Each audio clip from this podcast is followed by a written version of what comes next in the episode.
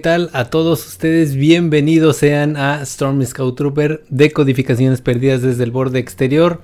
Apolos León, el anfitrión de este show, y mi coanfitrión, Herbey Hernández, Scout Trooper. Este, Herbey, ¿cómo estás? Hola amigo, bien, aquí pues una vez más eh, en este podcast tan maravilloso que nos encanta hacer cada mes. Este, seguimos en esta modalidad a distancia, pues ya están mejorando las condiciones y aparentemente va a ser la última vez que lo hagamos a distancia, ¿no? Entonces ya se nos este, cuecen las habas por volvernos a juntar y seguir disfrutando de todo esto que tanto nos encanta. Así es, estamos ya contentos de esta segunda transmisión de la tercera temporada del tiempo se ha ido como agua y en esta ocasión vamos a hablar de la segunda parte del Mandalorian recordemos que la primera transmisión que tuvimos de, Boba eh, Fett ah perdón perdón de Boba Fett este estoy estoy yo siempre con eso de Boba Fett eh, la segunda parte recordemos que en la transmisión anterior vimos la primera parte y en esta ocasión vamos a ver los cuatro últimos capítulos de Boba Fett tengo, tengo todavía ese trauma, ¿eh? Tengo ese trauma Yo todavía que con era sarcasmo. No, no, no. Bueno, una parte sí, no, pero sí, en hecho, de hecho sí, este, me cuesta mucho trabajo todavía decirle Boba Fett. Tengo como que el, chip lo tengo ahí atorado y todo el tiempo le estoy diciendo Mandalorian, Mandalorian, pero sí, es Boba Fett, como bien dices. Es que es como Mandalorian 2.0, ¿no? Es correcto. Pues sí, eh, no sé exactamente si, ya ves que yo he dicho mucho esto de, de que esto es un spin-off del spin-off pero ya viéndolo así, así profundamente, creo que Boba Fett, aunque sí es un personaje sacado de las películas de Star Wars, yo sí creo que, eh, que Boba Fett pues es un spin-off del spin-off del spin-off, o sea, es como la tercera generación porque pues, lo, lo, no lo revivieron en Mandalorian, ¿no? Entonces, eh, Herbie, ¿qué, te, ¿qué te pareció en general esta, esta segunda parte que, tuvimos. Eh, fueron cuatro capítulos. ¿Qué te, ¿Qué te pareció? ¿Te gustó o no te gustó en general? Mira, es algo que te genera sentimientos encontrados porque me parece que es una muy buena producción. No es la mejor serie de todo el mundo, ya lo sabemos, tiene muchos detalles, pero creo que son más las cosas positivas. Entonces, yo diría que me ha gustado, pero no tanto por Boba Fett, sino por otros elementos que vamos a ir desglosando, ¿no? Entonces es eh, difícil juzgar esta serie porque he visto por ahí algunos reviews que dicen decepcionante Boba Fett, ¿no? Yo no creo que sea decepcionante. Yo creo que tiene que ver mucho con lo que ya hemos platicado en transmisiones anteriores nosotros, este, el no crearse falsas expectativas, ¿no? Entonces, de repente sigo viendo opiniones de gente que le encanta hacer este, sus teorías y que va a pasar esto, va a pasar lo otro, va a pasar aquello, y no pasa nada de eso, y entonces critican la serie porque no pasó lo que ellos se imaginaban que iba a pasar. Entonces, también hay que entender los tiempos, eh, no solamente los tiempos de lo que es, de cómo está produciendo Disney en esta época, sino también entender un poquito los tiempos que vive la humanidad y cómo hemos hecho esta especie de, juicio sobre, el, sobre la nostalgia, sobre ciertos aspectos sociales que luego influyen en cómo consumimos las redes, eh, perdón, las series y, los contenidos hipermediáticos. Y vamos a ir desarrollando eso, ¿no? A lo largo de, esta transmisión. Fíjate que yo también siento como una sensación ahorita, eh, no agridulce, pero sí me, me dejó extraño. Y es, y, es algo muy raro porque eh, lo vimos en la, en, la, en, la, en la transmisión anterior, me estaba gustando y hubo un momento que comenté que hasta dije, bueno, este creo que me gusta más Mandalorian, pero como se iba avanzando la serie de Boba Fett, me estaba gustando bastante, hasta un par de capítulos este los, los califiqué con nueve, porque sí, sí me iban gustando, ¿no? Y eh, bueno, ya lo vamos a ir platicando, pero después de un pico tan alto que tuvimos en esta, en esta última parte, que es el capítulo este, 5 y 6, fue un, fue un pico altísimo que nunca habíamos tenido algo así en Star Wars tan... O sea, no, nos dejó extasiados realmente. Sí, sí, sí, fue algo tremendo.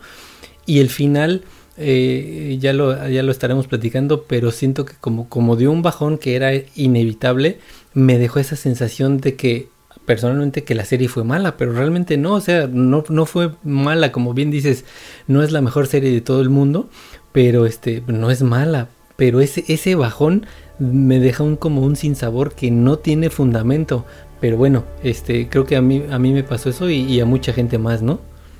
De hecho, lo, creo que lo platicamos tú y yo, ¿no? Entre, o nos mensajeamos cuando vimos el último episodio. Eh, por ahí recuerdo que mencionabas algo de, de, Es que el episodio 5 y 6 fueron tan buenos que era difícil que el final, sin depender tanto del Mandaloriano, eh, estuviera en el mismo nivel, ¿no?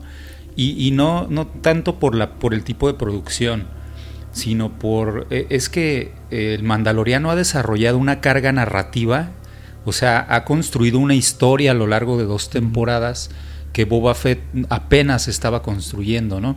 Y también Boba Fett viene de una, de una participación muy breve en, la, en las películas, con la, con la cual no le alcanza para construir tampoco una historia o, cierto argumento narrativo para poder ahorita agarrar de muchos lados, ¿no? O sea, eh, los orígenes de, o más bien los, no, no sus orígenes, sino los, ah, todo lo que pasó después del Sarlacc, eh, es una parte que estaba ahí como pendiente, ¿no? Entonces, creo que parte del error principal está ahí, en que se cicló la narrativa de Boba Fett en torno a, ese, a esos momentos y les faltó un poquito de ingenio como para, para explorar un conflicto o construir un conflicto más hacia adelante, que sí lo construyeron, pero muy de una manera muy escueta, ¿no? Este, o sea, es esta guerra contra los Pike, ah, está interesante la premisa, pero no le dieron tiempo a que se desarrollara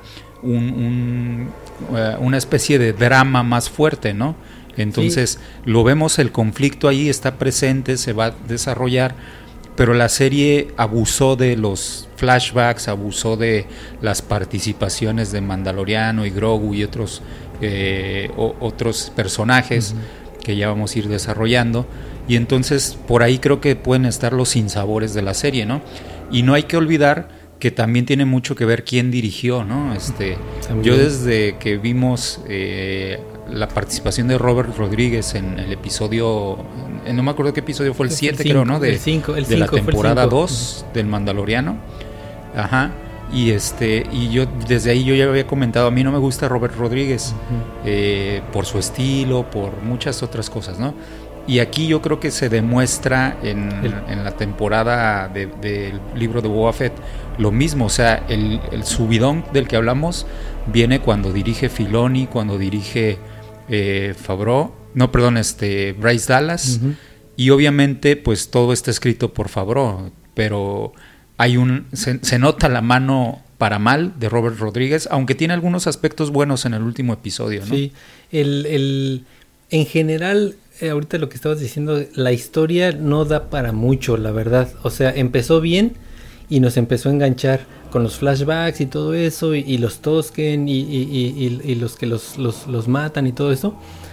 Y empezaba así como que, bueno, vienen los HOTS y qué viene. Pero realmente eh, hubo algo muy extraño en esta serie. Eh, fue una decisión bizarra haber mochado la serie meter a Mandalorian con su historia, con lo que pasa y después regresar a Boba Fett. No sé si fue la mejor decisión haber hecho eso eh, porque nos quita eh, eh, pues el hilo que íbamos llevando, pero creo que ya Boba Fett ya no daba para más. Esa historia que ellos mismos plantearon ya no daba para más. Empezó bien y, estábamos este, ansiosos de saber qué iba a pasar, pero ya no dio para más. Y creo que también eso tiene que ver con ese bajón de que pues el final no fue tan tan épico simplemente fue una conclusión de lo que estaba pasando. Mm, tal vez pasaron muchas cosas de las que estábamos previendo, que los iban a traicionar los clanes, este, bueno, varias cosas que vamos a ir platicando, pero sí, eh, y bueno, quisiera ahorita eh, regresar a lo que estabas diciendo de los directores. Robert Rodríguez hizo buen trabajo en, la primera parte que ya analizamos, en un capítulo que hizo, estuvo bien y en este, en este último capítulo que, que le tocó no estuvo tan tan bien.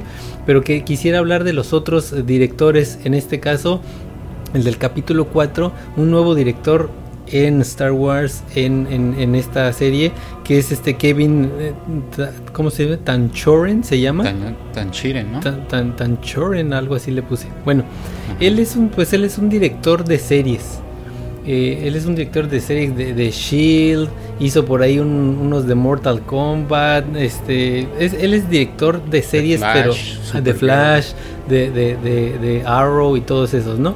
Entonces, em, pues yo creo y tengo esta conclusión con él en específico que hay gente que no es para Star Wars y no digo que haya hecho un mal trabajo eh, en, su episodio, de hecho estuvo aceptable, pero hay gente que no es para Star Wars porque tú lo estás viendo y dices, tú eres un director genérico que y se nota en tu en tu dirección, ¿no? Entonces hay gente que no entiende Star Wars, no, no, digo, no quiero decir que estuvo mal su dirección, estuvo aceptable, pero hay gente que no está hecha para esto. Y voy al, siguiente episodio que es el de, el de Bryce Dallas Howard con, con, Mandalorian. Fue un capítulo buenísimo. O sea, tal vez ella también está en sus pininos de dirección, pero fue un trabajo genial. Y Filoni, que está em, pues empezando también apenas en su dirección, ese es su, segundo que dirige pues este lo, hizo lo hizo bastante bien con sus personajes, Pero que ya tiene todo un bagaje Filoni, sí, sí, sí o sea, es su segunda participación como director en live action. Así es. Todas las series animadas pues ha participado, ¿no? Y, y, no sé tú cuál, cuál de esos eh, de esos directores con cuál te quedas. No, pues definitivamente de los cuatro yo me quedo, o sea, el capítulo que nos dio Filoni probablemente sea el mejor capítulo de una serie de Star Wars que se haya hecho por siempre, ¿no? O está en el top 3. No, no estoy hablando de películas, estoy hablando de series. Incluyan series animadas y series, series en live action. Este, porque es un capítulo transmediático totalmente, ¿no? O sea, eh, conecta videojuegos o elementos de videojuegos de Star Wars con novelas, con cómics, con películas y con series, ¿no? Eh, yo recuerdo que por ahí Kathleen Kennedy comentó en algún momento cuando estaba haciéndose Mandaloriano que tenían en mente hacer un, un como mega evento en algún punto de, de, la historia del Mandaloriano. Y yo no sé si sea exactamente este capítulo, mm. porque la forma en que vimos en que se conectó eh, Ahsoka, Luke Skywalker, eh, la participación de Artuditu, eh, Cat Bane, este Cobb Band que venía de, la serie anterior. Entonces, eh, el mismo regreso del Mandaloriano, con Fennec, con este. con Boba. Entonces, estamos hablando de un mega evento, ¿no? En, la serie. Y al final de cuentas, todos esos personajes eh, tienen impacto en el episodio final. Ah, con, con, la excepción, obviamente, de Ahsoka y de Luke, que ya no participaron, ¿no? Pero entonces me quedé, sí me quedé pensando si no era este el, mega evento al que ellos se refirieron en algún el, momento, el, ¿no? El crossover, ¿no? Que se le dice. Ajá, exactamente, como que lo, lo, venían cantando, ¿no? Y este, y volviendo a tu pregunta, eh, solamente alguien como Filoni o Fabro podían dirigir un episodio de este tipo, porque tienen todas las tablas, tienen todo el conocimiento, tienen este el, el bagaje como fanáticos de Hueso Colorado. Yo recuerdo por ahí que Robert Rodríguez, por ejemplo, participó en un documental que se llama Side by Side, defendiendo a capa y espada a George Lucas por la, la, manera en que él incorporó la tecnología digital, para la filmación, etcétera, ¿no? Este, pero más de ahí no recuerdo haberlo visto como un participante activo de, del consumo de, la saga de Star Wars. Entonces, creo que es un director que estaba cercano, que por ahí le gusta eh, la saga, pero no está al nivel de Filoni y de Favreau. Y por ejemplo, ahorita tú decías Bryce Dallas. Bryce Dallas ya, ya habíamos platicado en la temporada pasada de nuestro podcast como su padre era amigo cercano de George Lucas y este y cuando ellos se reunían Bryce Dallas estaba ahí corriendo entre entre ellos. Entonces ella creció con, la saga, ¿no? Este, y, con el creador de la saga. Y, la respeta, Entonces, respeta la saga. exactamente, ese le acabas de dar al clavo. Eh, el respeto, ¿no? O sea, como que de repente quien no viene, ya, ya lo comentamos en algún momento con Taika Waititi, con algún otro director, este, quien no viene propiamente de la saga o, o que no tiene ese respeto, se atreve a hacer ciertas incoherencias, ciertos, se toman ciertas libertades como directores que terminan no encantándonos, ¿no? Y en cambio, yo no vi a nadie que, que criticara algún aspecto del episodio que hizo Filoni, salvo que dijeran, ok, fue demasiado mandaloriano. Este, Boba Fett por ahí decía, creo que Joshua Revan, este, Boba Fett hizo un cameo en su episodio, ¿no? O sea, apareció tan poquito que se vio como cameo nada más, ¿no? Entonces, eh, por ahí eh, eh, yo, no, yo no veo que haya una mala dirección, un mal manejo de la historia, como sí lo veo en otros aspectos de los otros directores, ¿no? Entonces, yo mm, desde el Mandaloriano no fui tan fanático de que estuvieran invitando directores a experimentar con la saga. Y, y, lo comenté en uno de nuestros, de nuestros episodios. Estaban pisando terreno frágil Disney con ese tipo de decisiones, porque en una de esas, uno de estos directores son los que provocan eh, un caos en la narrativa, ¿no? Por tomarse ciertas libertades. Entonces, mejor sigan trabajando con la gente que respeta la saga, con la gente que tiene las, eh, las herramientas, el bagaje, pero que también ya tiene el respeto del fandom, ¿no?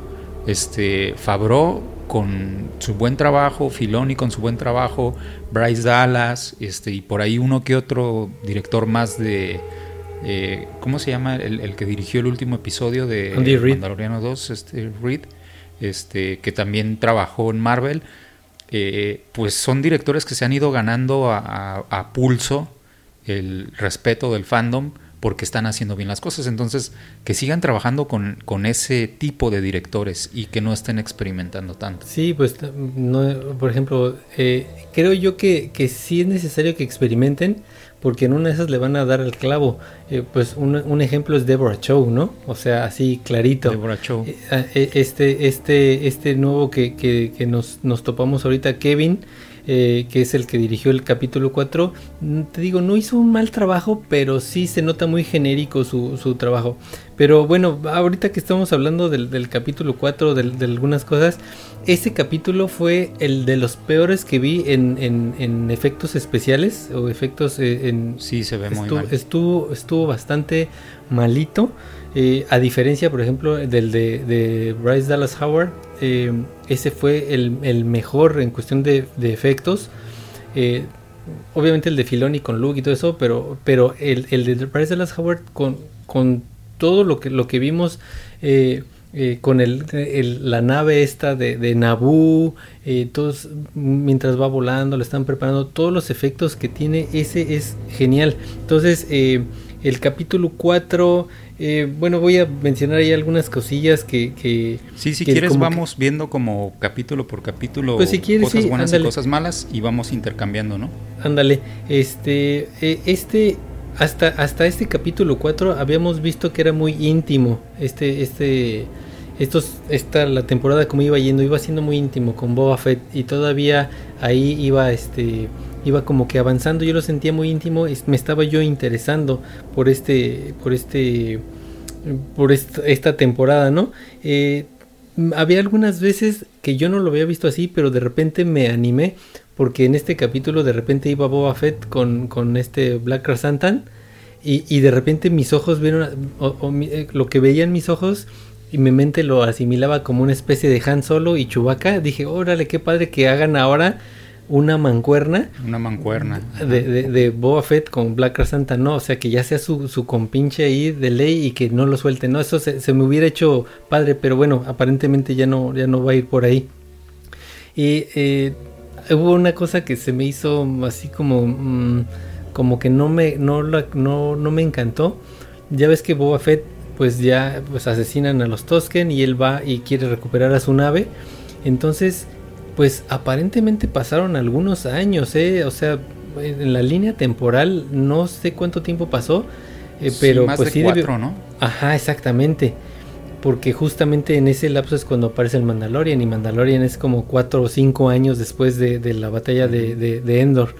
Entonces, digo, pasó tanto tiempo y el Slave One sigue ahí metido en, en, en, en la, en, en la, la, la, el monasterio de Java se me hizo extraño, a menos que no lo pudieran arrancar, pero se me hizo raro que estuviera ahí, abierta y lista para que se subiera y saliera volando, ¿no?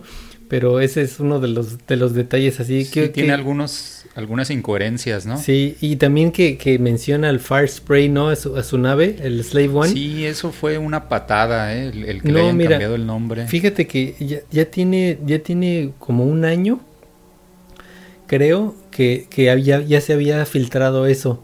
Eh, algún juguete había salido con el Slave One, con el nombre del, ajá, con el nombre de Fire Spray, entonces podríamos creer que era como algo em, que, que, le camuflajeaban el nombre, pero no realmente pues le, dan ese nombre. Pero yo lo entiendo más que nada como si fuera una... O sea, el Slave One es una nave estilo Fire Spray, como si al halcón milenario dijéramos, no, pues es una nave coreliana. Este, pero no creo que exactamente sea, se vaya por ahí, espero yo, eso es lo que yo, yo tengo en mi, en mi, eh, yo quiero creer, ¿no? ¿Qué otras cosas viste tú de este capítulo? Oye, pero, pero tú crees, ah, es que también este es un punto negativo que yo tengo aquí anotado, ¿no? A ver. No era necesario, o sea, ¿para qué le cambias el nombre? O sea, es, es como si sacamos otro podcast en dos años tú y yo y digo, a ver, ahora ya no se va a llamar Apolos, ahora se va a llamar Pedro. Y, te, y te quiero empezar a decir, o sea, ¿cuál es el sentido de cambiarle el nombre a algo que ya está identificado? Si fuera una nave como la nueva nave del Mandaloriano, como el, nuevo Naboo este, Starfighter que tiene, ¿no?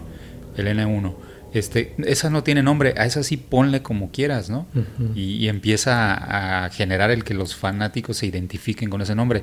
¿Cuál es la necesidad de cambiarle el nombre a algo que ya existe, ¿no? Entonces, la este, única, lo único que me viene a la mente es regalías y, y, pues yo creo que hasta la fecha eh, Disney le sigue pagando un dineral a Lucas por regalías. Entonces yo creo que para no estarle pagando regalías va por ahí. Yo creo, ¿eh? No, no estoy seguro, pero es una de ¿crees que le, tengan que pagar cada vez que dicen Slave One, cada vez que dicen Boba Fett? no, pero sí, pero, si, pero si sacan mercancía y dice ahí Slave One, pues le pues van a tener que soltar, ¿no? Entonces por eso, precisamente por eso es de que ellos quisieron hacer sus secuelas, Disney hizo sus secuelas con nuevos personajes, nuevas naves para no andarles pagando Darth Vader, Luke, pero como no les pego por ahí, dicen, pues ni modo hay que pagarle y hay que volver a meter todo por donde no se quisieron ir, es ahora lo que, lo que tienen que estar haciendo. ¿Qué otra cosa viste de ese capítulo? Mira, eh, a mí hubo un par de detallitos que sí me gustaron. Me gustó la forma en que conectaron el evento del encuentro de, de Boba Fett con Fennec o sea, esta, esta escena donde está él en el desierto y ve hacia un costado las bengalas, ¿no? Que recordaremos que en el episodio de Toro y de El Mandaloriano, ellos están eh, precisamente disparando al cielo para deslumbrar a Fennec y atacarla, ¿no? Entonces, se me hizo un buen detalle porque quienes tenemos presentes esos episodios conectamos inmediatamente, ¿no? Y, y le da coherencia a la, a la manera en que están conectando la, narrativa, ¿no? la historia. Entonces me, gustó eso. No me gustó mucho eh, el tener que ver la forma en que Fennec fue reconstruida. Me pareció como que se salió un poquito, aunque ya después, viendo los episodios posteriores, cobra sentido el que nos presenten este, estos talleres donde se hacen las modificaciones cibernéticas y todo esto, ¿no? No me gustó porque se siente diferente a, la vibra western y a la vibra Star Wars. Entonces ya es como algo más cercano a lo mecatrónico, a lo este, tipo Matrix este, o, de otro tipo de, de, sagas. Inclusive hasta la música como que te, te, disocia de la saga de Star Wars. ¿no? Entonces no me encantó la forma, o sea, no, el, no es que no me guste que esté reconstruida Fennec cibernéticamente, la forma en que lo presentaron toda esa nueva cultura, pero entiendo, porque después no se justificaría en los episodios posteriores la incorporación de los motorratones estos, este, ¿cómo se llaman? Tipo Power Rangers, ¿no? La, banda. De hecho, ¿tiene banda, tiene nombre esa banda o no?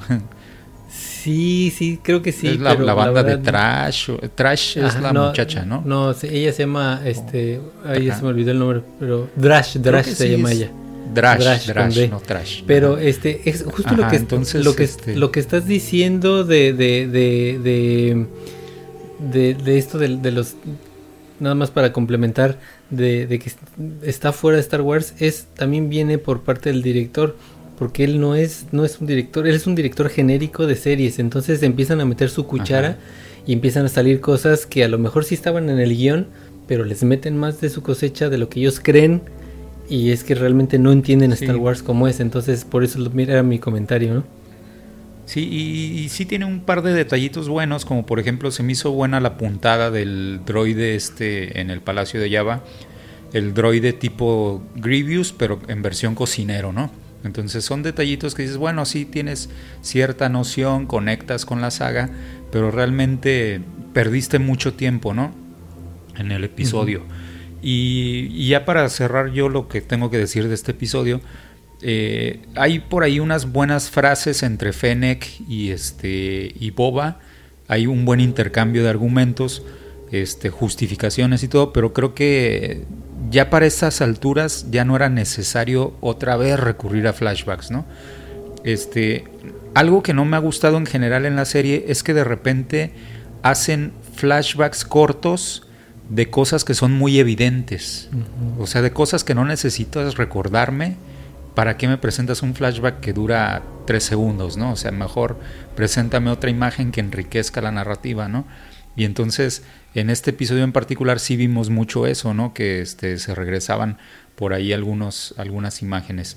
Este, y finalmente, creo que de lo que se me hizo interesante fue cómo el Slave One, o bueno, la Fire Spray, ahora destruyó la banda de los Nictos en venganza, esa secuencia estuvo interesante y me pareció que salía sobrando para estas alturas de la saga este intento de Boba Fett de ir a buscar la armadura con el, Slave One a, las, a las entrañas del Sarlacc. ¿Por qué? Pues, pues, porque ya lo vimos en, en, el Mandaloriano 1, ya desde el inicio del, de, también de Boba Fett, ya sabemos dónde está esa armadura, quién se la quitó. O sea, al principio de la temporada nos mostraron a los yaguas quitándole la armadura. Entonces, ¿qué necesidad ahora de que el personaje vaya y, diga, ¿dónde está mi armadura? ¿Dónde está mi armadura? O sea, ya, ya salía sobrando, ¿no? Y también sabemos que en el Mandaloriano temporada 2 se la entregó eh, Boba, eh, Boba, Fett, se la quitó de la, del Razor Crest, ¿no? Eh, o la tomó del Razor Crest. Entonces salía sobrando esa secuencia, creo que no le aporta nada y, y deja en conflicto algunas partes del libro de Aftermath, donde se explica que el Sarlacc murió por la explosión de la barcaza. Entonces, por tener desconocimiento de ese detalle, ahorita ya pones, abres un debate innecesario con una secuencia que salió sobrando, ¿no?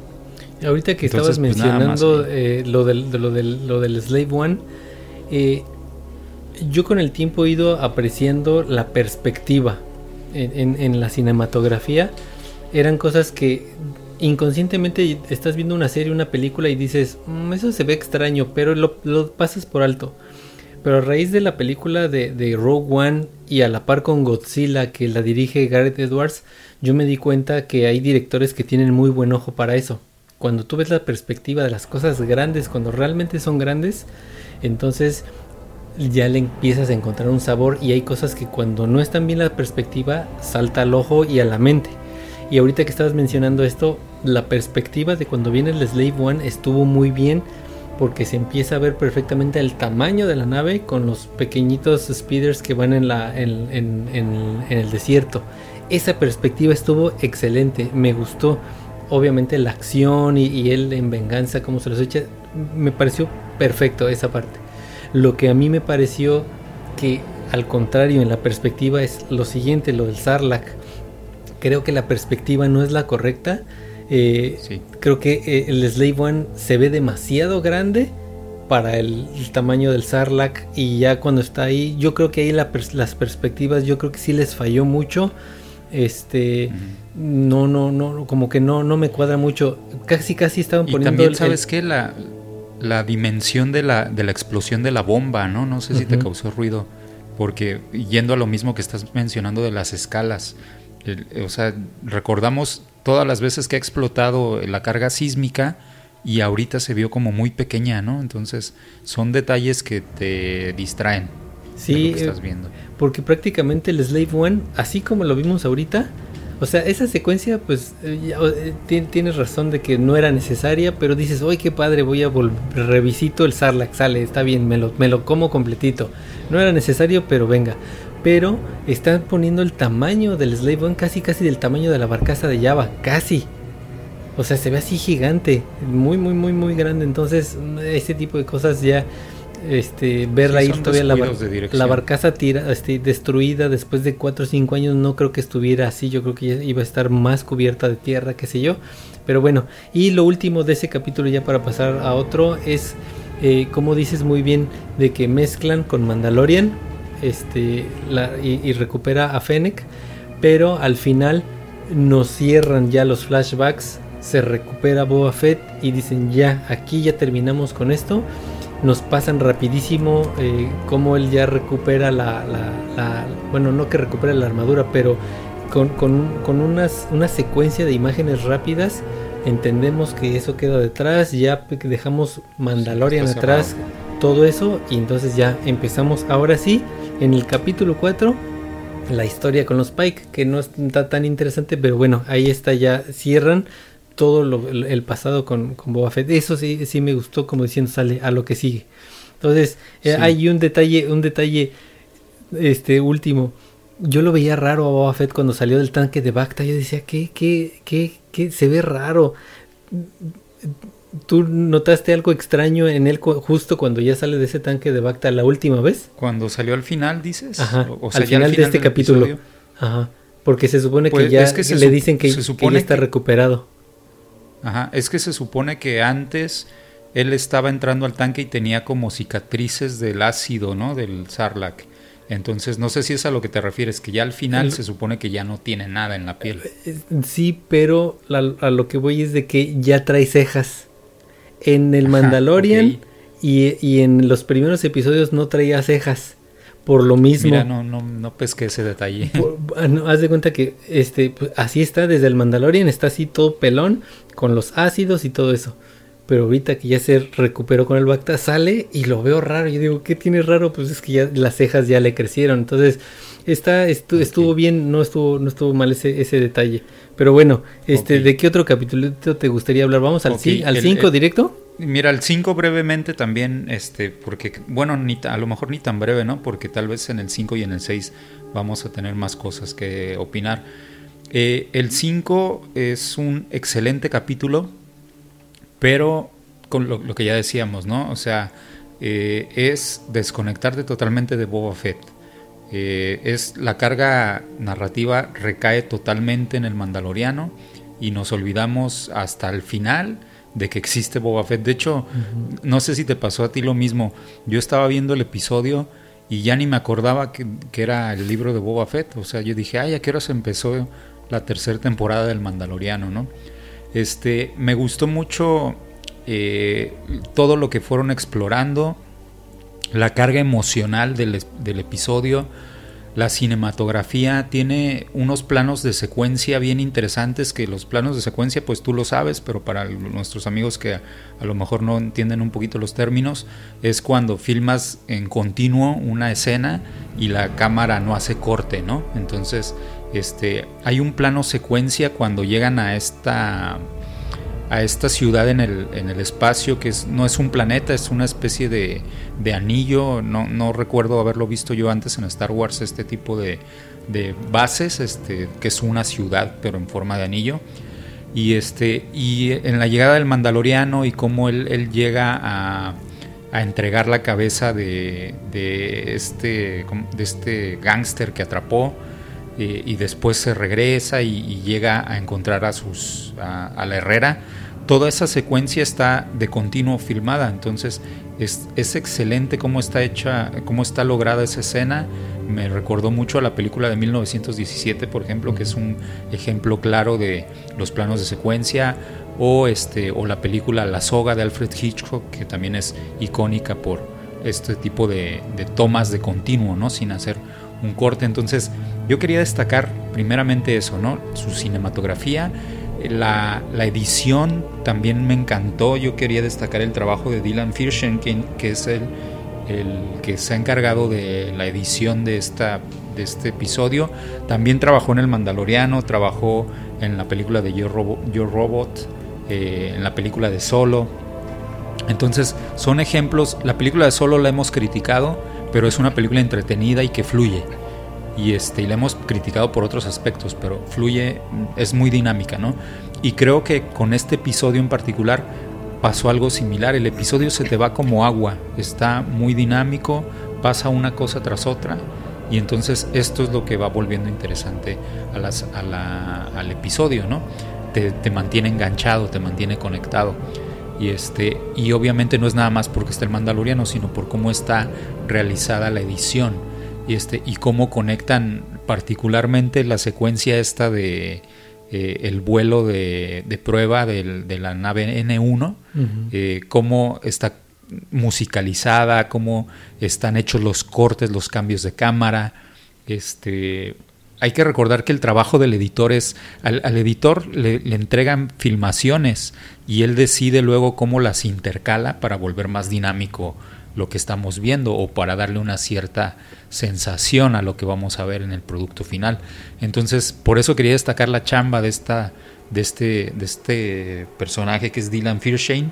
Este, de hecho no sabía que era él, me llamó la atención y desde que vi el episodio dije, a ver, ¿quién está editando? Porque es, un trabajo digno de, destacar, ¿no? Y fíjate, qué curioso que, que lo mencionas a él y mencionas la película de Solo, bueno, no es curioso realmente, porque la película de Solo la dirige el papá de Bryce Dallas Howard. Entonces ahí seguramente ella pues dijo, oye, este, recomiéndame a alguien, algo así, y va pues de la mano, ¿no? Fíjate que este, a mí ahorita en este capítulo, ahorita regresas tú también si quieres, pero la armera ya me empezó a caer gorda. En Mandalorian, en, en la temporada 1, me caía bien, era así como que sabia, como que lo apoyaba mucho, pero en este capítulo me empezó a, cansar, ya, ya, ya, ya no yo comparto su ideología, esta de la secta del, del Dead Watch, o, bueno, no, no, estamos seguros que son de la Dead Watch, pero son una secta similar. Su, su, su, su dogma tan, tan cuadrado, tan no, no, ya, ya me cansó, ya me, ya me cansó, ya no me gustó. Y también me dolió mucho que, que, el mando perdiera su lanza. O sea, ya habíamos comentado nosotros que qué padre que empieza a hacerse de sus cosas y pierde ya su lanza. Entonces digo, mm, bueno, fue para el Grogu, pero no, no me gustó. Y luego, bueno, cuando inicia el capítulo, pues está Mando muy, muy feliz con su Dark Saber. Y este se ve padrísimo, se nota que no sabe usarlo. Eso estuvo muy bien pero pues se ve la verdad yo no soy fan del Dark Saber. De hecho cuando salió en las Clone Wars a mí no me gustaba se me hacía como algo aberrante por así decirlo. Pero ya con el tiempo pues lo fui aceptando y ahorita que lo veo así con mando así oscuro prácticamente en vez de dar luz chupa luz eh, se ve muy muy muy suave.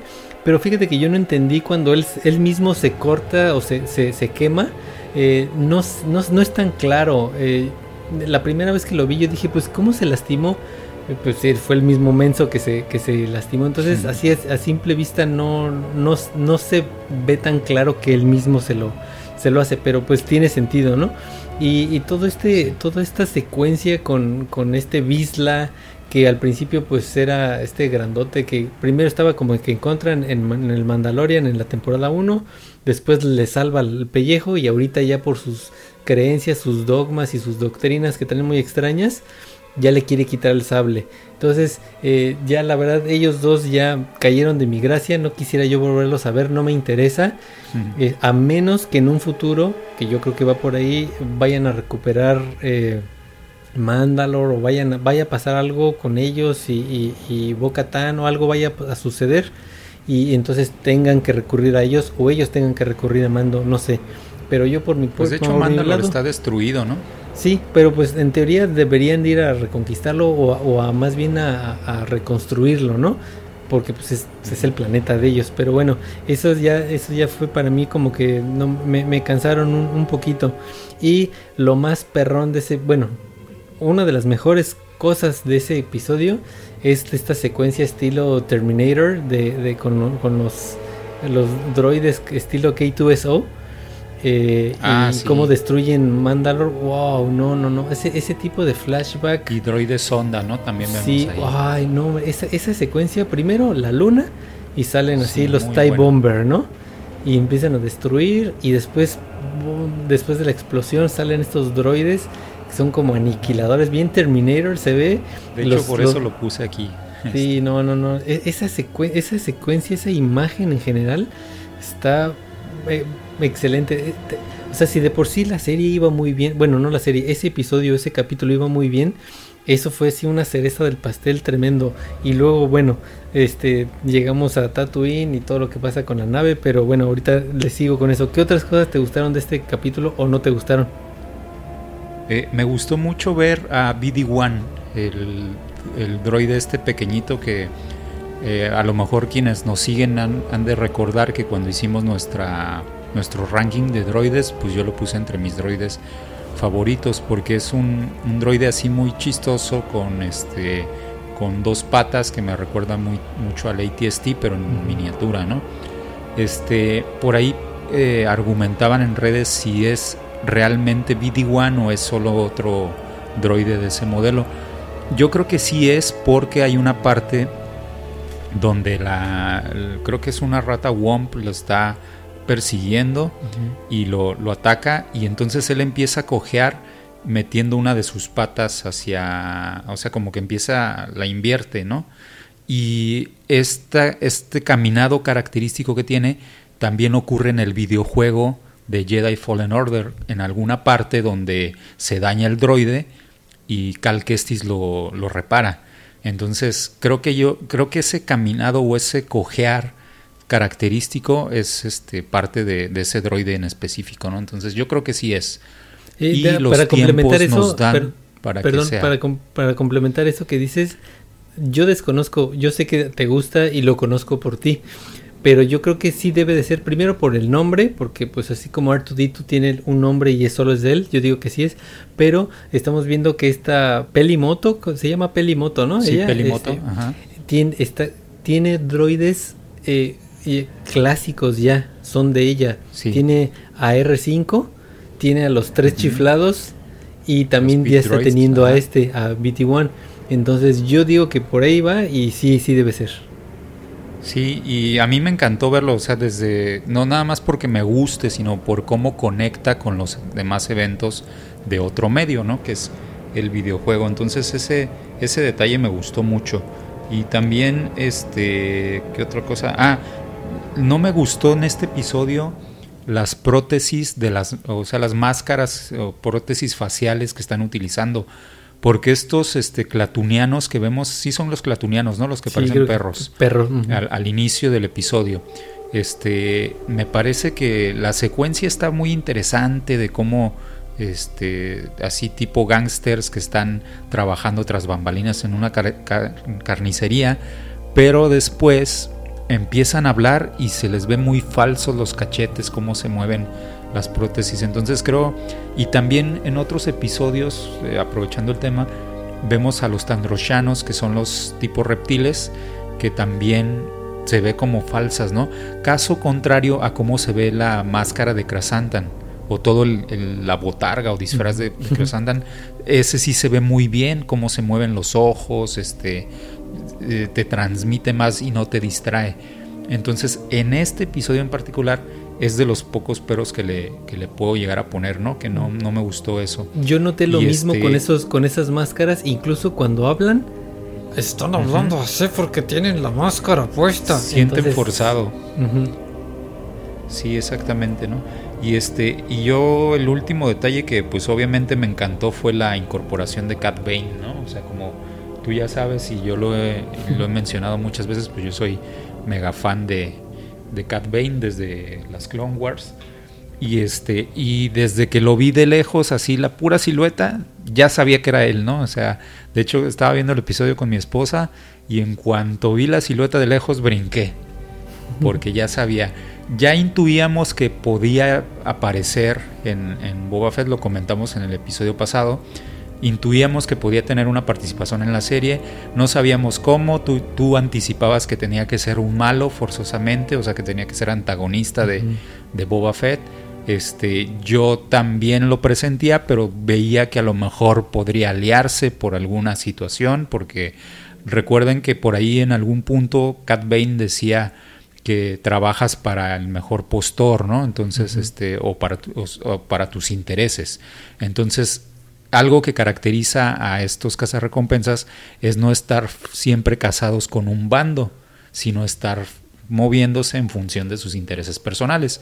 Entonces yo decía, bueno, por ahí, aunque ellos tienen su pasado este, de conflicto, que vamos a analizar más adelante en el siguiente episodio, eh, aunque ellos tienen ese pasado de conflicto, pues también tienen este, pueden tener algún interés en común, ¿no? Entonces estaba abierto, ¿no? Y, y me gustó realmente el duelo breve que tuvo con este, con Cobb Band eh, se me hizo super western esa secuencia, no por lo evidente de que traen sombrero y son pistolas. No, o sea, cómo está construido eh, la narrativa de duelo, de te miro, me miras, este te reto, palabras filosas, este el, e, este suspenso de que se aleja la cámara y vemos a uno frente al otro, o sea, todas esas secuencias bien de Sergio Leone me encanta verlas en Star Wars, las disfruto mucho, ¿no? Sí, un western 100%. Y, y aparte, pues, ya lo voy a platicar en, el, siguiente capítulo. Pero Oye, pues y a ti te, no te gustó el Cat Bane desde el inicio, ¿no? No, este, bueno, primero el, el, el, el Cat Bane, pues es Lee Van Cliff, ¿no? Ya lo sabemos. Es, una, es un homenaje completito que Lee Van Cliff es el malo en la película del bueno, el malo y el feo. Y en todas las otras películas de, de Sergio Leone siempre hay está, él como antagonista, ¿no? Este, eh, excelente eh, esa personificación, me gusta. Lo que no me gustó pues fue su, cara de, de Cat Bane, ¿no? Yo lo analizaba y lo veía y yo decía, es que tienen razón en cambiarlo de CGI a, live action, tienen razón, pero yo le notaba el tono y, veía los duros de, del episodio 4 y dije, decía, sí, son grisáceos, ok, lo acepto, pero la nariz, pero tal vez lo quería yo más alto, pero te voy a decir el punto por el cual yo creo que lo vemos raro o incluso algunos lo vemos mal. Yo creo que lo que les falló, pero fue a propósito, fue el sombrero en esta, en esta mm. live action pusieron el sombrero como Lee Van Cliff, el mismo tamaño, el mismo estilo, chiquito. Pero Cat Bane en, en, en, las Clone Wars usa un sombrero de este tamaño, más caído. Entonces eso le da una forma completamente diferente a la cara. Y, mira, ahí la traes, pero más vaquero, mira. de hecho, este sombrero es de Lego, porque no, no, lo encontré. Este, este Cat Bane me lo encontré en el sobre, me lo encontró mi esposa en el sobre ruedas. Y este, y este sombrero. es de Lego. Y, y, sí, o sea, tienes razón. Le cambia como la personalidad del tipo de sombrero que le pongas. Sí. Es, es, lo único, pues la voz pues es la misma, eso sí, está excelente su personalidad y todo. Bueno, eso ya vamos a hablar de eso en el último capítulo. Este, evidentemente este, este capítulo lo que se lleva la mitad, o sea, la mitad del capítulo tiene que ver con la nave. Y esto es algo que yo le, yo le, le, quería adelantar a Arby, pero pues no se lo, no se lo iba a spoilear. Yo ya había leído por ahí que, que, que, iba, que iba a reemplazar la, la, la Razor Crest por una Naboo, Naboo Starfighter.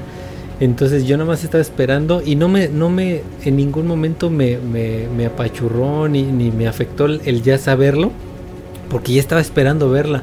Y entonces cuando se va Pelimoto y se vaya atrás, yo dije, ay caray, se ve raro, no vayan a salir con que tiene más bien un, este un pod racer, pero ya que lo destapa ya veo, digo, ah, sí, en efecto es la, entonces toda esa secuencia de armarlo, verlo con algunos tonos todavía amarillos y ver que la están puliendo, se le, están quitando esos tonos que está más este más plateado, poderosísima nave, rapidísima, no en balde la escogimos como una de las de nuestras nuestro ranking de, vehículos, ahí estaba y es rapidísimo. Así es. Y toda esta secuencia, la, cinematografía, los efectos son perfectos.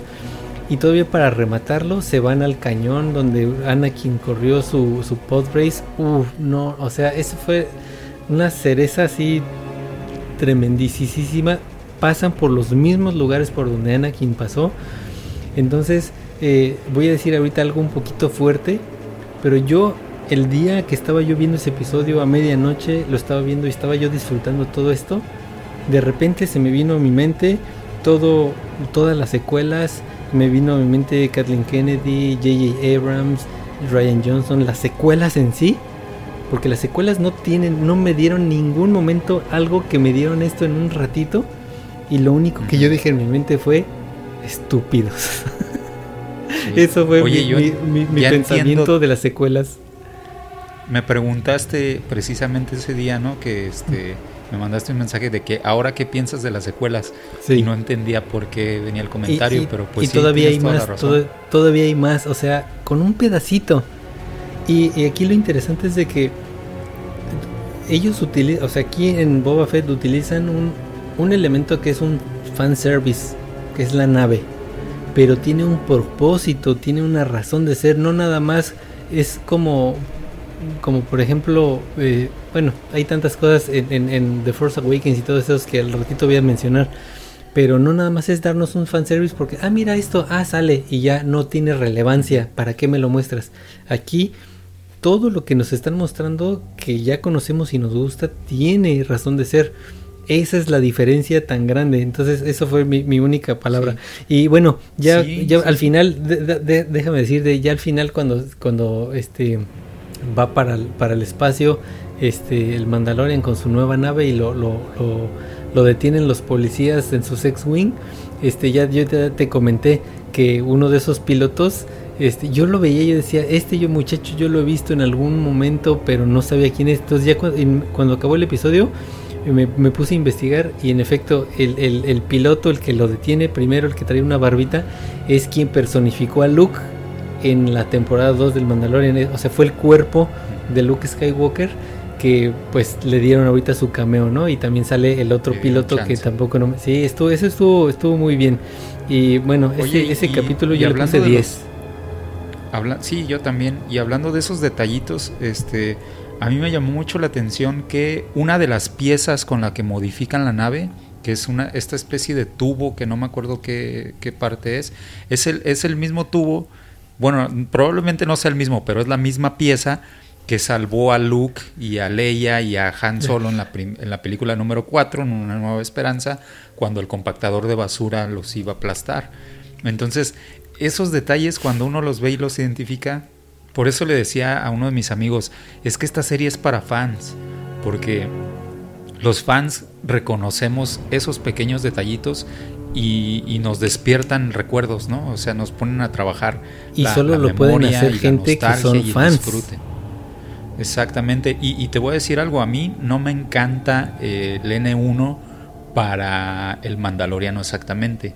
Me encanta la nave, pero para él, o sea, por el tipo de vida que lleva, eh, a mí era lo que me gustaba de la Razor Crest, que tenía su compartimiento donde tenía las armas, tenía su baño, tenía su... O sea, se me figuraba los traileros, ¿no? Que tienen en sus cabinas todas las comodidades para andar de un lugar a otro, ¿no?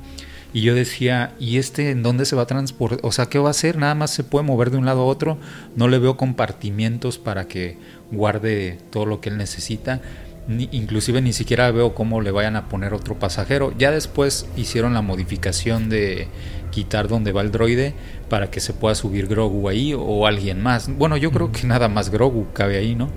Pero este, eh, a lo que voy es que es, la nave es modificada con cierto sentido, con cierta coherencia y son los detallitos que te van volando la cabeza, ¿no? Pero bueno, pues este, yo también a este episodio totalmente un 10 y creo que yo he leído críticas y realmente es muy poco lo que la gente le cuestiona, ¿no? Porque este es un episodio bien dirigido, bien logrado, coherente con la narrativa de Star Wars, con buenos efectos visuales, excelente fotografía también, que eso es algo que no hemos platicado y este y dejó el estándar el estandarte, perdón, muy alto para el episodio que viene y que lo superó con creces, ¿no? El episodio número 6 capitulazo. O sea, yo te decía al inicio de esta transmisión, para mí está en el top 3 y probablemente sea el primero de, los mejores episodios de lo que se haya hecho de Star Wars, ¿no? De, series. ¿Qué te pareció a ti? ¿Cómo, no, este, ahorita le, mando un saludo a mi sobrina Abby, eh, este, luego, luego estuvimos en contacto, estuvimos platicando de, este episodio en especial, porque normalmente ella me dice, ¿ya lo viste? O yo le digo, ¿ya lo viste? Y en este, en este momento le dije, ¿ya lo viste? Y ella me dijo, no, no lo he visto, lo voy a ver hasta la noche, o sea, el día del estreno, pero más, más, más en la noche. Y le digo, te vas a morir seis veces mínimo. Eh, no, obviamente no le spoileé nada. Entonces voy ahorita a numerar esas veces que, que yo morí, porque primero así rápido, Cobb Band, ¿no? Este, eh, o sea, buenísimo. Después, este, tenemos a Artu, ¿ok? Este, excelentísimo, e, este, es, volver a ver a Artu, o sea, no, no, no, no, no, no me lo esperaba en ningún momento, o sea, fueron de esas sorpresas que dices, ay caray, ¿qué está pasando? Después, ya ves que llega, llega este Mando ahí a, este planeta y, ve de lejos como que una piedra se está moviendo. Yo dije, ay, el Grogu ya está entrenando.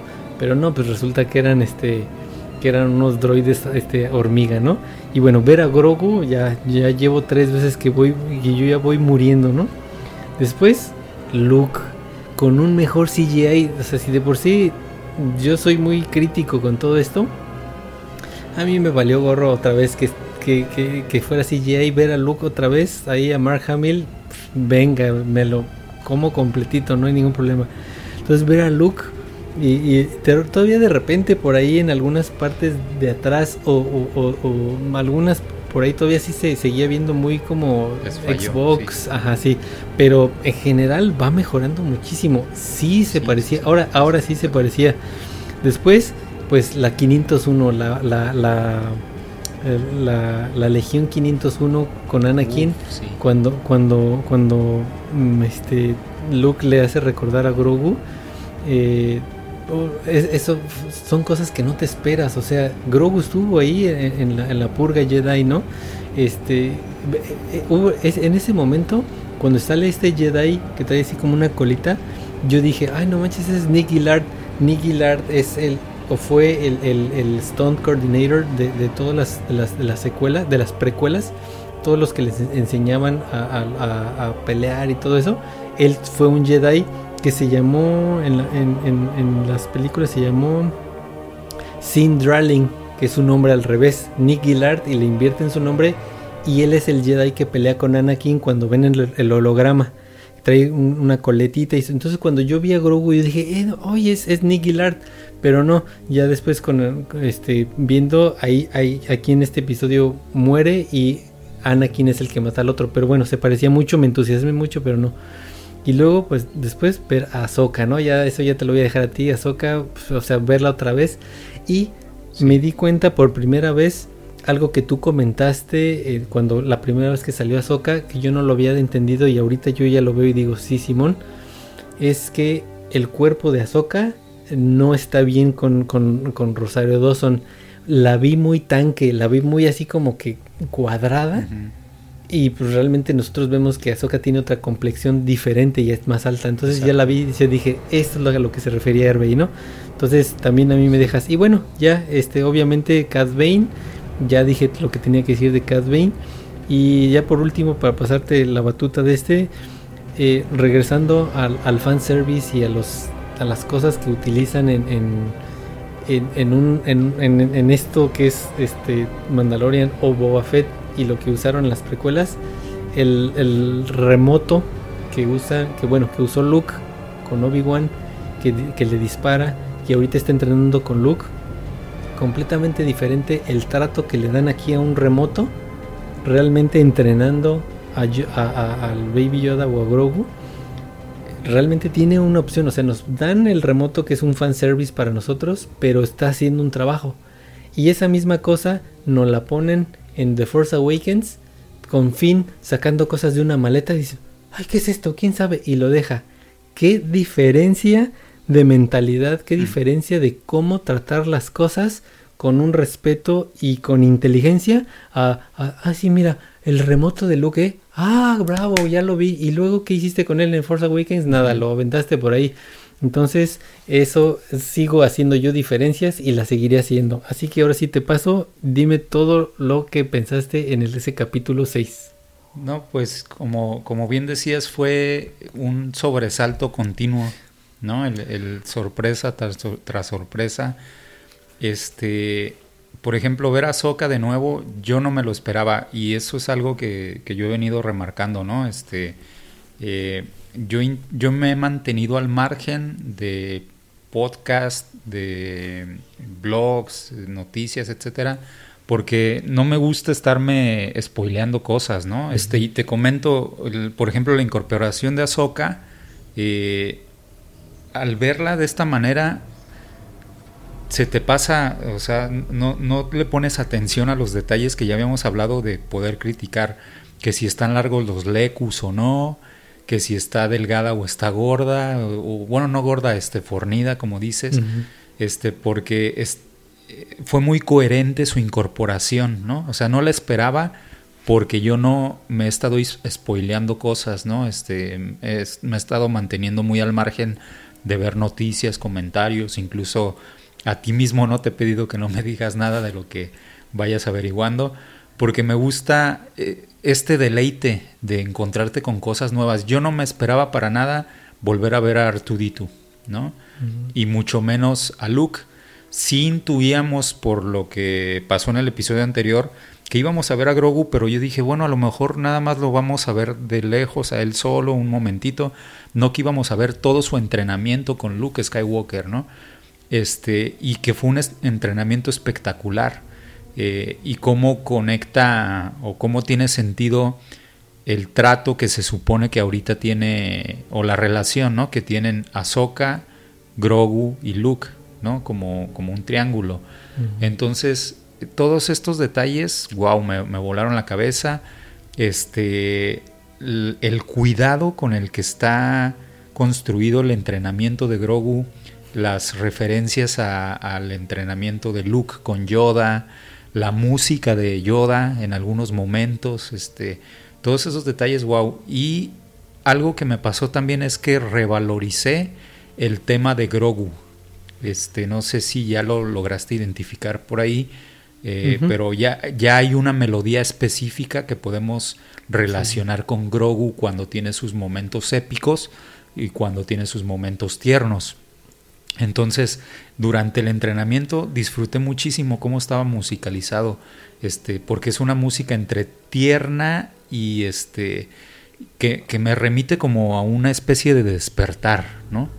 como un poquito me recordó al tema de Rey, que es parte de los temas que no criticas tanto de, de, las, de las secuelas, pero, pero sí me hizo pensar en este tipo de música que te hace sentir que algo está surgiendo, ¿no? que algo va hacia adelante, que, que tiene sus dudas, sus inquietudes, pero algo va, va caminando o está, está brotando. ¿no? Entonces, para mí eso fue espectacular. ¿no?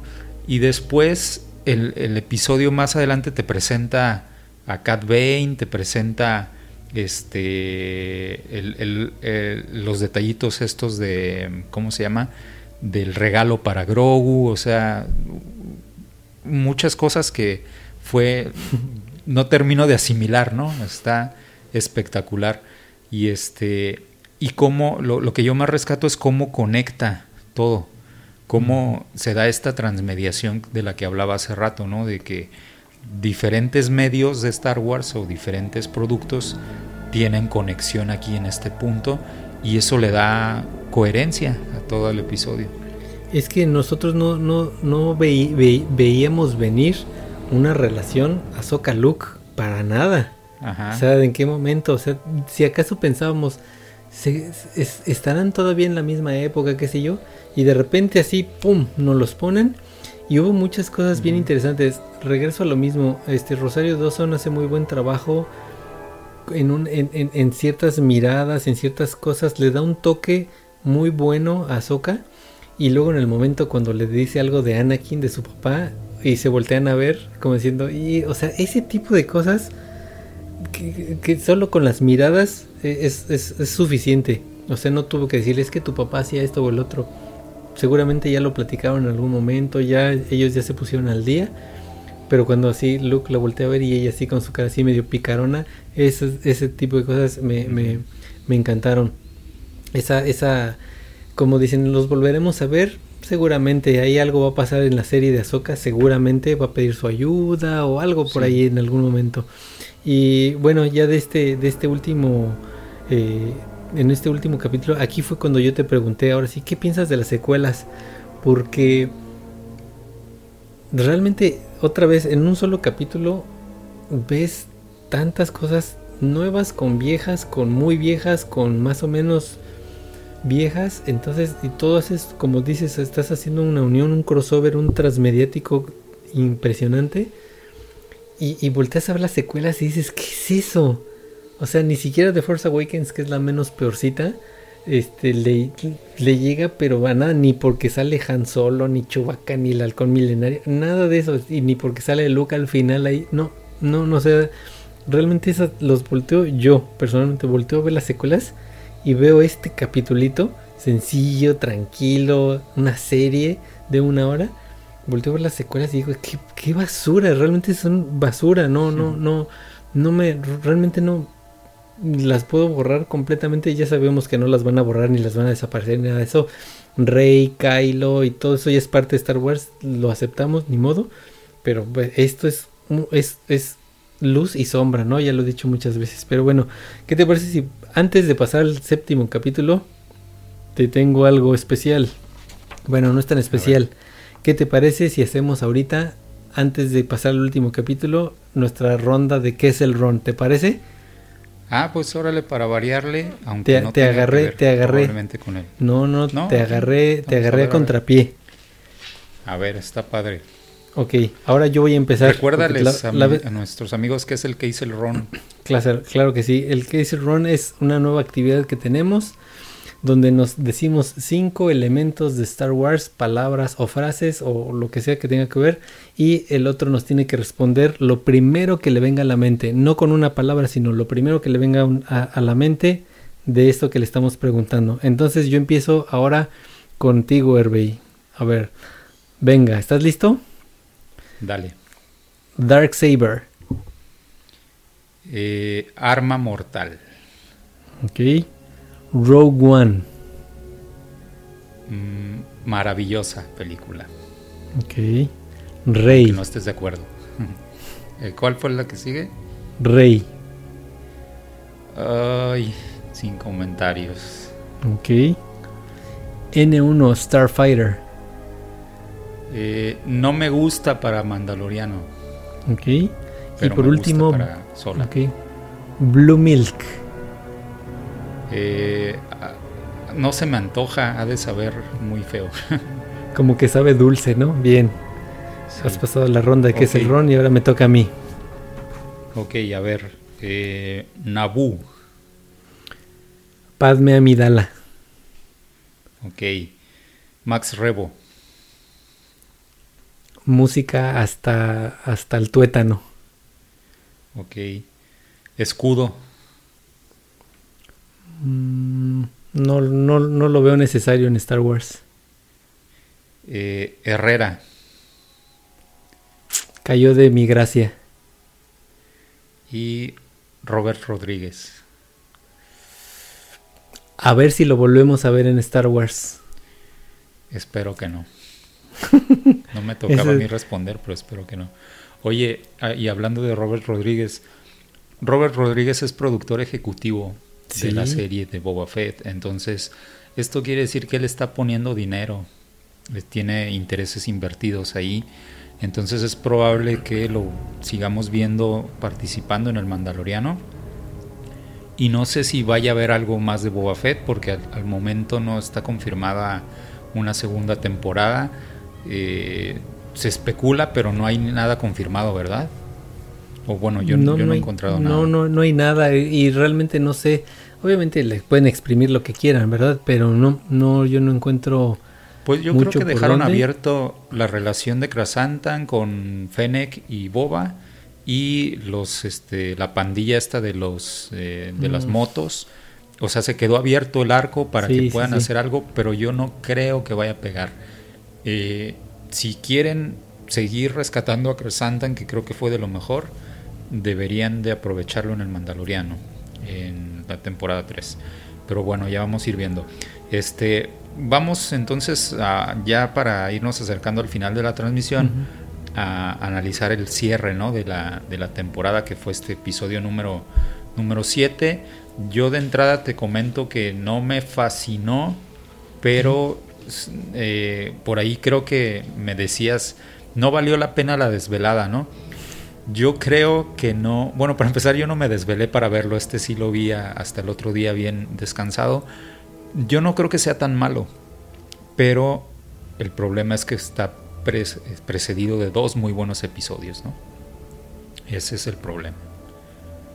Sí. ¿Y ¿Cómo eh, lo viste entonces? Dejaron la, la, bandera altísima en los otros anteriores, pero fuera de eso, yo creo que estuvo incluso más bajo que lo que veníamos viendo en Mandalorian. Digo, perdón, en Boba Fett.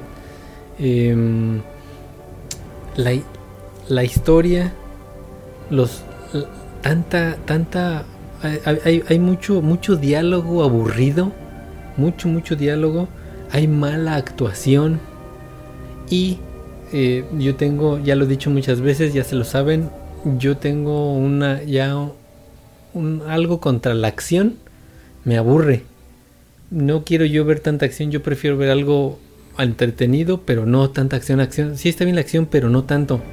Entonces en este episodio es muchísimo.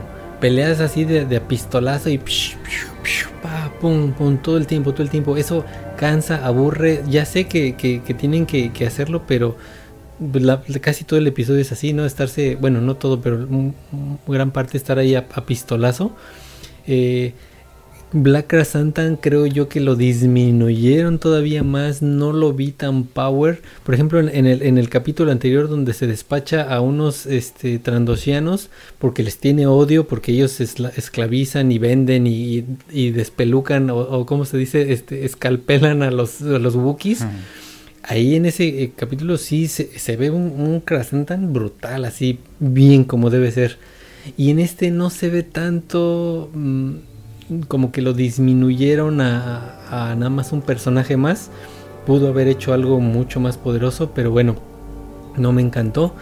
Eh, las únicas, no tengo mucho que yo hablar de este capítulo. Las dos cosas que sí me gustaron. Una es ya el desenvolvimiento de Mando y, y Boba Fett juntos peleando este, intercambiando y, sus gadgets, que, que si la rodilla, que si los silver, no sé cómo se llaman, los, las aves de presa, no sé cómo se llaman. Ajá. este, que si el cohete de aquí, que si vuelan, o sea, todo eso, esa interacción entre ellos dos, excelente, pues fue muy similar a, a Cobant con, con Mando, ¿no? Pero ellos dos, excelente, es, es esa mancuerna y fue cortita ellos dos, esto estuvo bien. Y definitivamente este, cuando dijo Boba Fett, híjole, no podemos, voy por ayuda. Ya habíamos dicho, ya, habíamos comentado nosotros que, que, que esperábamos ver a Bosk, a Dengar. Yo dije, pues, ¿qué va a hacer este Boba Fett? ¿Por quién va? Sí, yo también lo pensé. Ajá, y por, y por ahí así remotamente llegué a pensar, bueno, pues va a llegar por ahí un Han Solo, va a llegar un Chewbacca a apoyar a Krasantan, ¿qué va ¿quién viene? se me olvidó por completo el, Rancor. Que ya sabíamos que, iba a pasar, ya lo hemos dicho, que iba a terminar Boba Fett encima de su Rancor. Se me olvidó por completo. Sí, entonces en cuanto escucho. No, porque no le dieron seguimiento. Pensamos que íbamos a ver más su relación y su entrenamiento. Pues fue una nos dieron puro muy agradable, ¿no? Sí, no, no, me acordaba. Y cuando sale dices, ay, claro, el Rancor. Entonces, es, esa parte del Rancor estuvo muy bien. Estuvo muy larga pero sí estuvo, estuvo bastante bien. Pero ya siento que se hizo, se alargó mucho de que ya, ok, ya usaron el Rancor, ya destruyó a esos droides que son como droidecas gigantescos. Y como, no sé qué nombre les pusieron, ¿no? Como raptores o no sé qué nombre les dieron. Y este, y después hay que detenerlo porque anda ahí todo loco, el Rancor solito. Eso ya se me hizo de más, ya se me hizo ya cansado. Este, pero bueno, tenían que, meter la secuencia con Grogu y que lo calma y se queda ahí dormido con él. Esa parte está bien, pero se me hizo ya demasiado, demasiado largo, ¿no? Entonces, este, pues ya creo que por ahí lo único que sí no me gustó, definitivamente me molestó, fue la decisión de Grogu. Eh, la decisión de Grogu de, de, que ya no se va a quedar con Luke y va a estar con Mando, Mm, no, no. Echa por la borda todo lo que vimos en el final del Mandalorian y que Luke y que llega y que sí, soy un Jedi y se lo lleva y a fin de cuentas se queda con mando. No, yo, yo realmente yo, yo ya no quería ver más a Grogu con mando. Sí, hay una historicita por ahí eh, con Luke o algo, está bien, pero yo ya no quiero volver a ver otra temporada más Mando y Grogu. No, entonces eso es lo que ya este yo, yo tengo ahí dos puntos en, ese y de ahí voy a arrancar. Eh, el primer punto es que yo no me, no me había spoileado nada, pero ya intuía por los cómics de Kylo Ren que Grogu iba a decidir por regresar con el mando. Porque se supone que en los cómics se dice que Kylo Ren fue el primer discípulo de Luke Skywalker. Entonces, si metes a Grogu, pues entonces ya Grogu es el primer discípulo, no tenía coherencia, ¿no? Y, Disney no iba a, deshacer esa, eh, o descanonizar esa información que ya está, ¿no? Aunque luego descanonizan otras cosas, ¿no? Entonces, por ese lado yo creo que ya, ya me la esperaba, ¿no? Y por, y por el otro lado, eh, no hay que olvidar el hito mercadológico que representó Grogu para Disney. O sea, Grogu le salvó hace dos, años la Navidad a, o hace dos o tres, le salvó la Navidad totalmente a, Disney, este producto nada más. Todo mundo queríamos el Baby Yoda en Funko, en peluche, en camiseta, en todo, ¿no? Entonces, eh, si lo dejabas fuera de la trama del Mandaloriano, yo no, yo creo que el Mandaloriano solo no soportaría eh, la carga mercadológica para llevar, para aguantar toda una serie. O sea, el Mandaloriano vende, pero no vende tanto como Grogu. El mercado meta de Grogu es uno y el mercado meta del Mandaloriano como personaje es otro. Y cuando los fusionas tienes una mancuerna perfecta. Entonces, Disney no iba a dejar ir dinero, o sea, quiere seguir haciendo productos de Grogu, quiere seguir haciendo figuritas como así tan simples como esta que tengo aquí, ¿no? O sea, un, leguito de, del Grogu con el Mandaloriano, ¿no? Entonces, eh, el Mandaloriano solito, pues no, no va a pegar igual. Entonces, Entonces tú eres el culpable, tú eres el culpable por el que tuvo que regresar con mando. por andar comprando cosas, ¿no? Entonces, este, por ahí creo que va el tema, ¿no? Ahora, a mí en lo personal no me gustó para nada que Grogu estuviera en este último capítulo.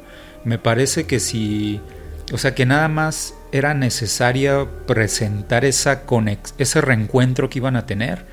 Eh, lo podía saber, o sea, el reencuentro me refiero a que en el episodio anterior se vieron de lejos y hasta ahí se quedó bien, me quedé a gusto no, no, lo necesitabas traer en este último episodio a que hiciera lo mismo que hace siempre, ¿no? O sea, la bestia grandota y, ya te demuestro que así como en, la, en el capítulo donde él frenó al Mudhorn, ¿no?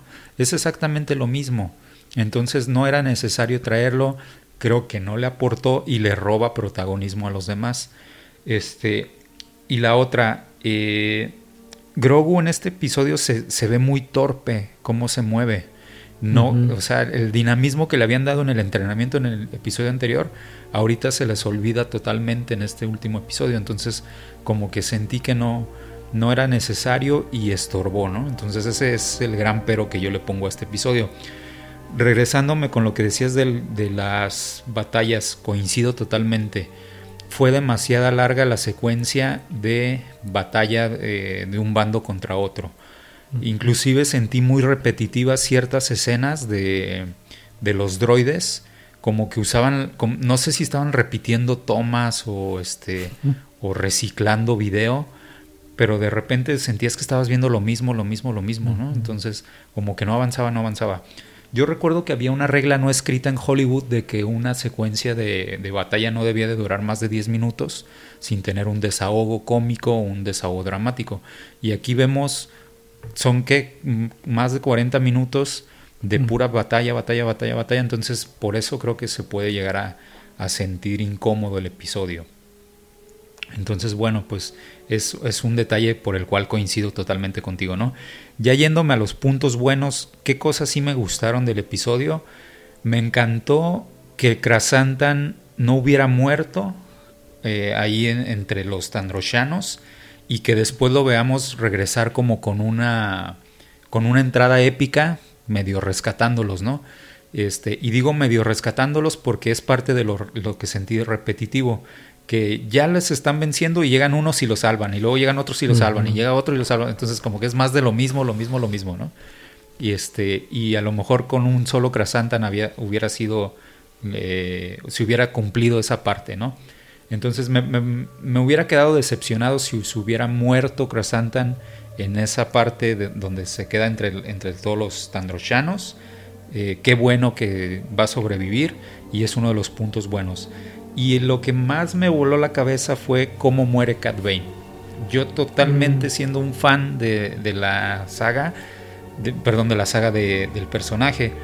Cuando acabó el episodio mi esposa me volteó a ver y me dijo, oye, ¿no estás triste por Cat Bane? Y le dije, para nada. Si se tenía que morir algún día, qué bueno que se murió de esta forma, qué bueno que lo mató Boba Fett y qué bien construida estuvo esa secuencia. Este, me, me pareció eh, que ya estaba cantado que, iba a morir porque no podía morir Boba Fett al final de su serie, o sea, no, no hubiera tenido sentido. Pero la forma en que peleó Cat Bane, o sea, no me pareció para nada ridícula. Eh, ambos demostraron el uso de sus gadgets, este, tuvieron cierta movilidad, se apuntaron, se amenazaron, tuvieron buenos diálogos en ese pedazo. Entonces, me gustó mucho esa secuencia, la verdad. Disfruté mucho y, me quedé como con un buen sabor de boca, ¿no? De que, ok, este tipo rudo en algún momento tenía que morir y qué bueno que lo mató este, así con brutalidad con su Gaderfi este, Boba Fett, porque me parece que es el tipo de muerte que se merece un personaje como este, ¿no? Y entonces quedé satisfecho en ese sentido me parece no extraño, me, me, sorprende porque digo, órale, o sea, alguien que... a mí también me gusta Cat ¿no? Nunca me ha disgustado, pero pues tú, a ti te gusta todavía más. Entonces yo pensé que no te iba a gustar nada que lo hayan matado, o sea, traerlo para matarlo. Así, así se me hizo a mí como que, ay, no, no lo hubieran matado, ¿por qué? Pero, este, creo yo, con todo lo que estamos viendo y que los cibernéticos y todo eso, creo yo, cuando acaba, cuando está así muerto, o sea, esa escena así eh, con la cámara este, aérea y él así, se escucha un pitido. Pip, pip, pip. Entonces, eh, por ahí a ver si no lo mandó pedir a todo 360 para que vaya por él, no sé, este o que lo estaría muy descabellado, ajá, estaría muy descabellado que lo vuelvan a resucitar, pero pues ya por las cosas que estamos viendo no estaría ahí tan, tan loco. Así que a, mí no me, a lo mejor todavía hay esperanza.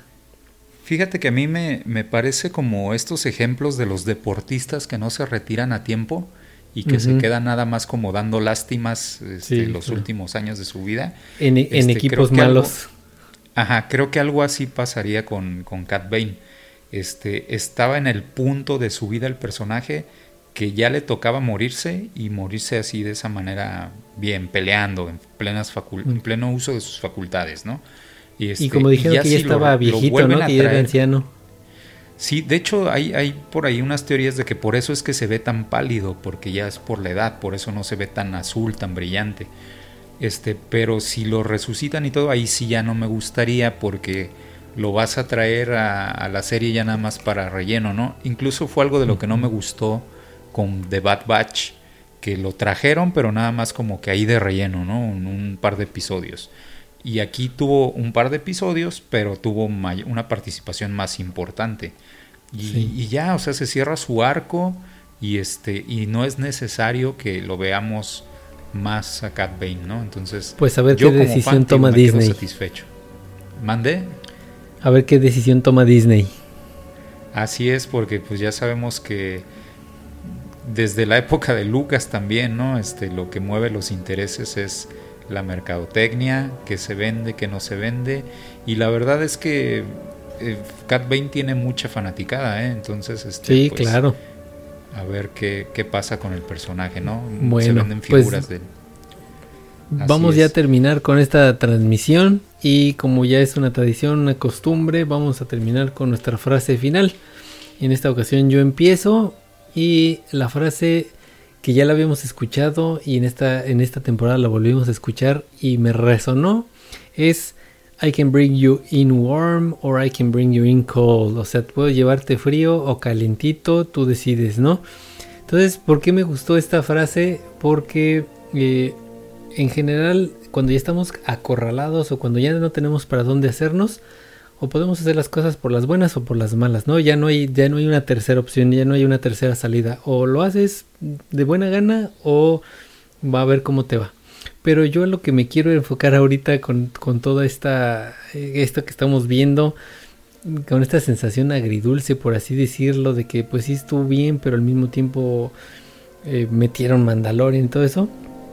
Sea que estemos fríos o calientes, ya estamos más metidos hasta el fondo, o sea, estamos bien, bien, bien este, metiditos con la serie, no hay forma de ya que nos hagamos para otro lado, no hay momento así que digamos, no, ya no quiero saber nada, ya me hartó, no, ese momento yo creo que ya pasó con las secuelas, ya logramos eh, pasar ese vado y bueno, aquí estamos fríos o calientes, pero estamos metidos hasta el, hasta el fondo. Entonces, este... Eh, ahí, ahí, está mi frase. Me gusta mucho la frase porque eh, es una de mis frases favoritas del Mandaloriano y el enfoque que le estás dando no, no se me había ocurrido y, qué bueno que la rescates y la, de, la perpetúes ¿no? con, con este enfoque. Este, bueno, yo te comparto mi, mi frase final. Eh, en el episodio número 4, en esta interacción que tienen Boba y Fennec después de que la reconstruye y la, la salva, pues la, la lleva a que la reconstruyan eh, hay un momento entre los diálogos que ellos tienen donde Fennec le dice a Boba eh, que haber vivido tanto tiempo con los Tusken lo debilitó.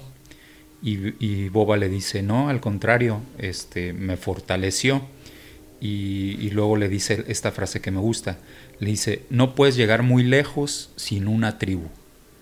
Entonces me, gustó esta frase porque cuando la escuché, eh, precisamente teníamos poco tiempo relativo de que volvimos otra vez a las limitaciones del COVID, porque volvieron a subir los casos de la cuarta ola. Entonces me dejó pensando en, este, en esta necesidad gregaria que tenemos como seres humanos, ¿no? De estar no solos, sino de estar conviviendo con más personas, ¿no? No podemos sobrevivir sin una tribu. Entonces me, dejó pensando en mis amigos, en mi familia, en los contextos cercanos con los que yo me muevo, ¿no? Y en la necesidad que tenemos de retomar la vida ya como era antes de la pandemia, ¿no? Entonces espero que las condiciones sigan mejorando para todos y espero que eh, esta experiencia por la que hemos pasado como planeta nos sirva para valorar eh, a las personas que tenemos alrededor de nosotros, a nuestros amigos, a nuestros familiares, a la gente con la que trabajamos, a la gente con a nuestros vecinos, este y que nos demos cuenta de que sí es bueno de repente estar solo y aislarte y pensar un poco, reflexionar, darte un tiempo para ti, pero también eh, fuimos hechos para vivir en, en, sociedad, en comunidad, ¿no? Entonces, este, pues ojalá pronto podamos ya retomar la vida como era y volver a disfrutar de nuestras tribus, ¿no? Este, sean cuales sean nuestras tribus, ¿no? Y bueno, pues con esta reflexión damos por terminada nuestra transmisión del día de hoy. Les agradecemos mucho haber llegado con nosotros hasta el final de la transmisión. Les recordamos, por favor, que nos regalen un like aquí en, en YouTube para que se mueva el, algoritmo a nuestro favor y YouTube le mande más eh, el video a, más, usuarios. Pero también les recordamos que si por sus actividades no pueden estarnos viendo, pues también nos pueden encontrar en Spotify, en Amazon, eh, Amazon Music, en, este, en todas las plataformas de audio. Eh, pueden también encontrarnos si nos googlean pueden encontrar nuestra página web donde pueden encontrar los diferentes enlaces para descargar el MP3 también. Este pueden escucharnos por Apple Podcast. Entonces estamos en todos lados para que ustedes disfruten de nuestras transmisiones. Entonces, pues gracias de nuevo por acompañarnos. Esto fue Stormy Scout Trooper de codificaciones perdidas desde el borde exterior hasta que nuestros caminos vuelvan a encontrarse.